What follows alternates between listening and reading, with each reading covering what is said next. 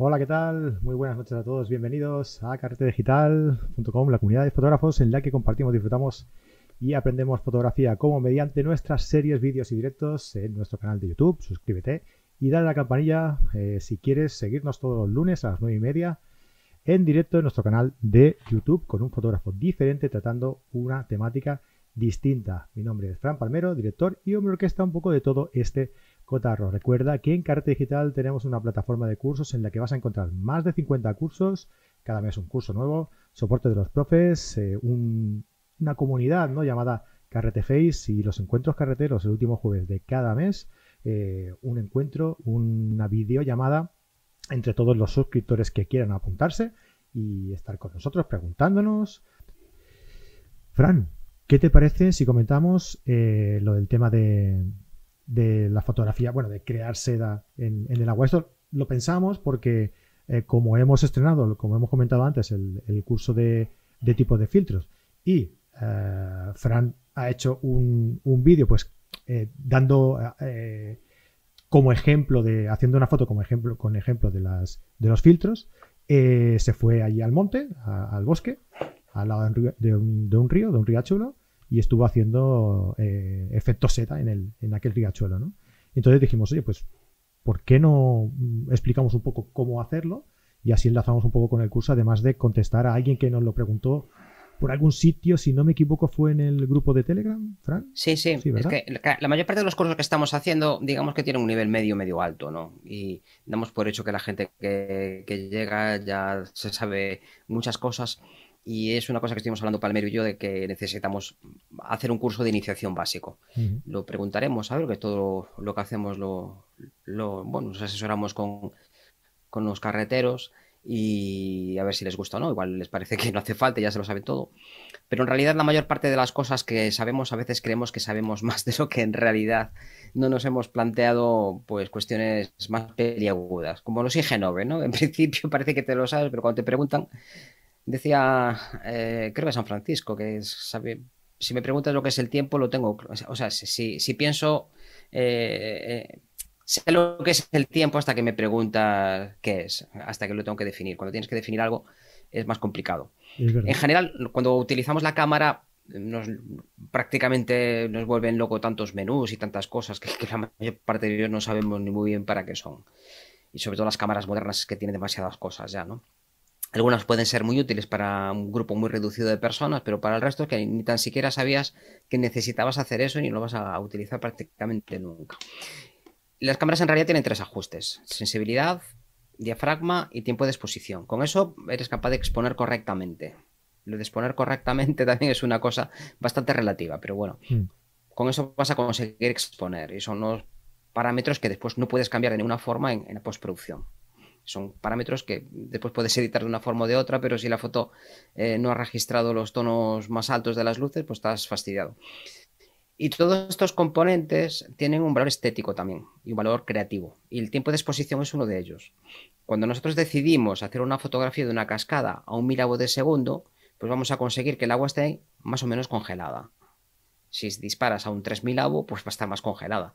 Una motocicleta que va a 150 km por hora, si quieres que los radios estén completamente nítidos, los radios más externos de la parte más externa de los radios, vas a tener que disparar a velocidades realmente muy altas, un 4.000 o un 6.000 avos de segundo, para que esté completamente congelado.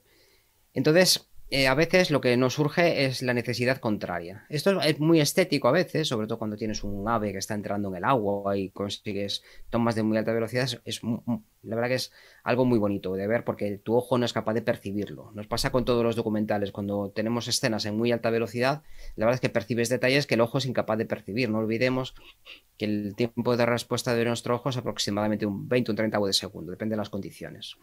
Las películas de, vídeo, por ejemplo, van a, 24 fotogramas por segundo y la mayor parte de los vídeos que hacemos son a 30 para, para Internet.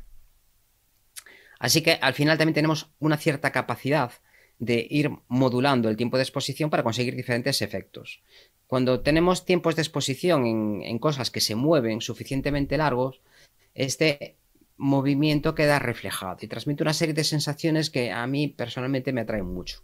Una de estos elementos en, casi siempre que podemos encontrar por ahí son, por ejemplo, las nubes, eh, las estelas de los coches, mm, que te pueden quedar muy churas las luces en movimiento con, con, las luces rojas por un lado y los blancos por el otro. Y con el agua, cuando disparamos a tiempos de exposición de un segundo, dos segundos, un cuarto de segundo, en estos tiempos de exposición nos quedan unos efectos muy interesantes. Para poder conseguir eh, este tiempo de exposición, a lo que solemos recurrir es a cerrar el diafragma. Bajas la sensibilidad todo lo posible y cierras el diafragma todo lo posible también, a F16 o F22 incluso. Recordad que por encima de F11, F13 eh, empieza a aparecer un problema complicadillo que es la difracción, que reduce la calidad del archivo. A diafragmas muy abiertos tenemos una pérdida de calidad debido sobre todo a aberraciones y por encima de F11, F16, depende si estáis trabajando en APS en full frame o incluso un poco antes si trabajáis con micro 4 tercios, vamos a perder definición. Entonces, si hay mucha luz, por ejemplo, a mediodía, vamos a poner un ejemplo de luz directa a mediodía, donde la exposición es de un, 125 con ISO 100 a, F16 más o menos. F16 lo puedes cerrar a, 22, pero ya no puedes mucho más. en algunos objetivos macro, por ejemplo, puedes tener 32. Podrías perder como mucho uno o dos pasos. El tiempo de exposición lo podrías bajar a un 30 o un 60 de segundo, pero eso no llega para que tenga efecto seda el agua a no ser que caiga muchísima, muchísima agua, pero parte de ella, la que está más arriba no va a tener efecto seda, la que está más abajo, como tiene más velocidad angular, sí que podría estar ya con más sensación de movimiento. Entonces, cuando llegamos a estas situaciones, tiene dos opciones, esperar a que pase una nube gorda y se reduzca la cantidad disponible de luz, o ir más tarde, donde ya no del sol, o incluso acercarte a última hora de la tarde cuando el sol ya se ha puesto, que es algo que hacemos mucho, muchísimas veces. Cuando en verano, sobre todo, hay que buscar horas donde no haya casi luz. Y la otra opción, la otra alternativa es utilizar filtros de densidad neutra. Con estos filtros lo que consigues es que parte de la luz disponible quede absorbida por el cristal. Los tenemos de varias densidades, de tres pasos, de cuatro, de seis, de, ocho, de diez, de quince, de dieciséis, un montón de pasos. Cuantos más pasos tenga el filtro, más oscuro es y más luz va a absorber. En el caso que teníamos antes, a 125, si nosotros tenemos un filtro, por ejemplo, de 8 pasos, podríamos disparar a un 60, 30, 15, 8, 4, 2, 1, 2 segundos de tiempo de exposición, si no he calculado mal. Con 2 segundos ya la mayor parte de los riachuelos que tengamos ya vas a conseguir ese efecto seda con independencia de la, de las condiciones climatológicas a las que te enfrentes. Evidentemente, la luz disponible, si es una luz fea y muy dura y, no es la que buscas, pues no te va a solucionar todos los problemas. Pero últimamente estoy viendo muchísimas fotografías de larga exposición diurna que la verdad se consiguen cosas muy interesantes, con nubes, eh, con tiempos de exposición de un cuarto de hora, 20 minutos, que eso ya necesitas filtros todavía más densos de 15 minutos, de, de 15 pasos, perdón que consigues pues alargar muchísimo, muchísimo el tiempo de exposición. Esto también nos puede servir para otros fines, por ejemplo, eh, una zona muy concurrida, una catedral donde no quieres sacar demasiada gente, pues si disparas durante un cuarto de hora, la mayor parte de la gente que esté en movimiento no se va a notar.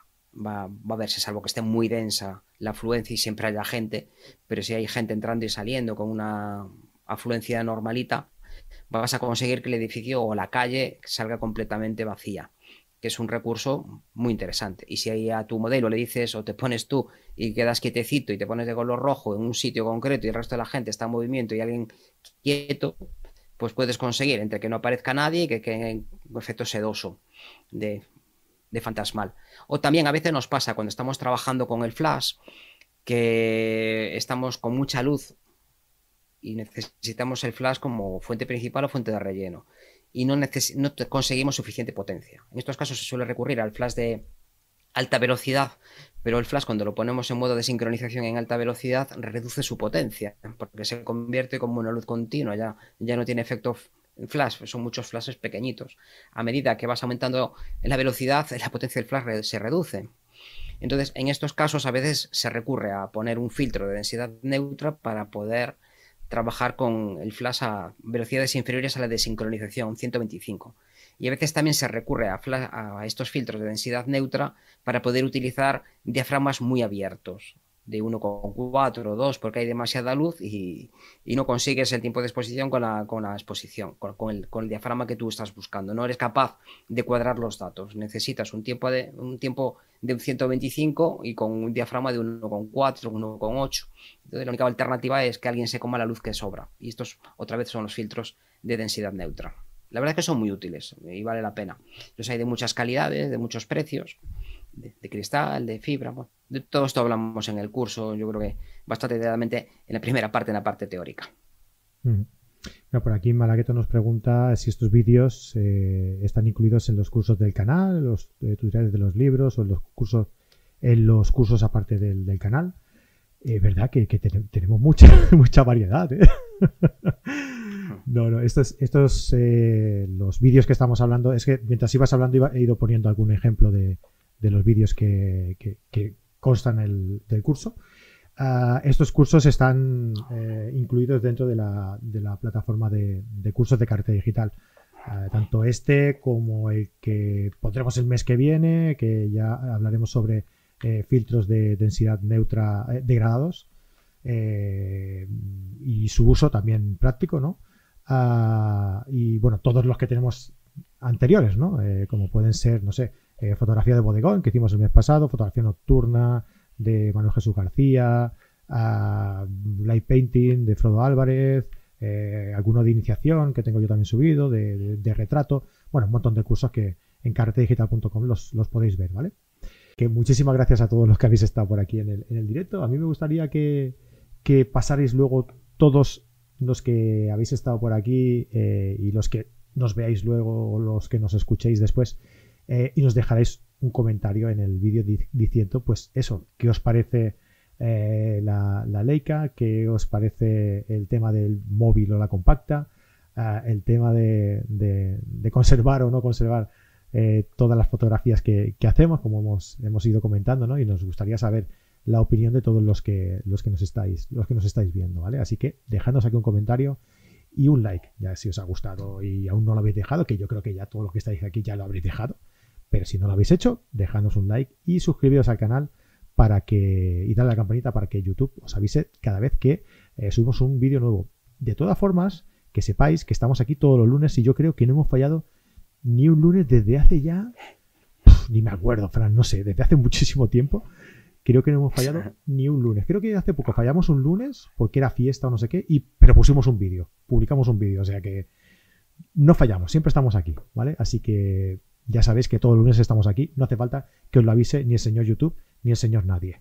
Aquí estamos cada lunes a las, a las nueve y media. Fran, muchísimas gracias como siempre por, estar por aquí y nos vemos en otra ocasión. Pues muchas gracias a todos por aguantarnos aquí a estos dos diciendo chorradas. a veces relacionadas con la fotografía y otras veces no, pero bueno, encantado de, charlar de, de, cosas de la vida, que en realidad es lo que nos une a todos, yo creo. Por cierto, alguien decía por aquí que si, eh, que si enviabas los libros, el mismo creo que era Miguel o Malagueto, creo que se llamaba, que si enviabas los libros firmados. Si entran en tu página web, sí, ¿no? Sí, de hecho, cuando no los quieren firmado, normalmente digo que lo compren en la librería, porque como tampoco tengo demasiados, no si no lo quiere firmado, no lo compro en la librería. Los que envío siempre están firmados. Hasta ahora mm, me parece que debería enviar uno o dos, porque era para regalarlo. Me pidió alguien que pidió dos libros, o uno para él y otro para y otro para regalar a él a su vez, y entonces quería firmarlo él, ¿no? Para dedicárselo al amigo. Pero en general los mando siempre firmados y con un pequeño regalito. Tampoco esperéis que os mande ahí una cosa ahí que, que el mundo editorial tampoco una es una maravilla. Una Leica. una Leica, por ejemplo. Una, una M12 cuando salga. Claro. Y... Pero bueno, siempre los mando firmados. Sí. Venga, nos vemos la semana que viene. Hasta luego. Un abrazote F32 por lo menos. Besitos.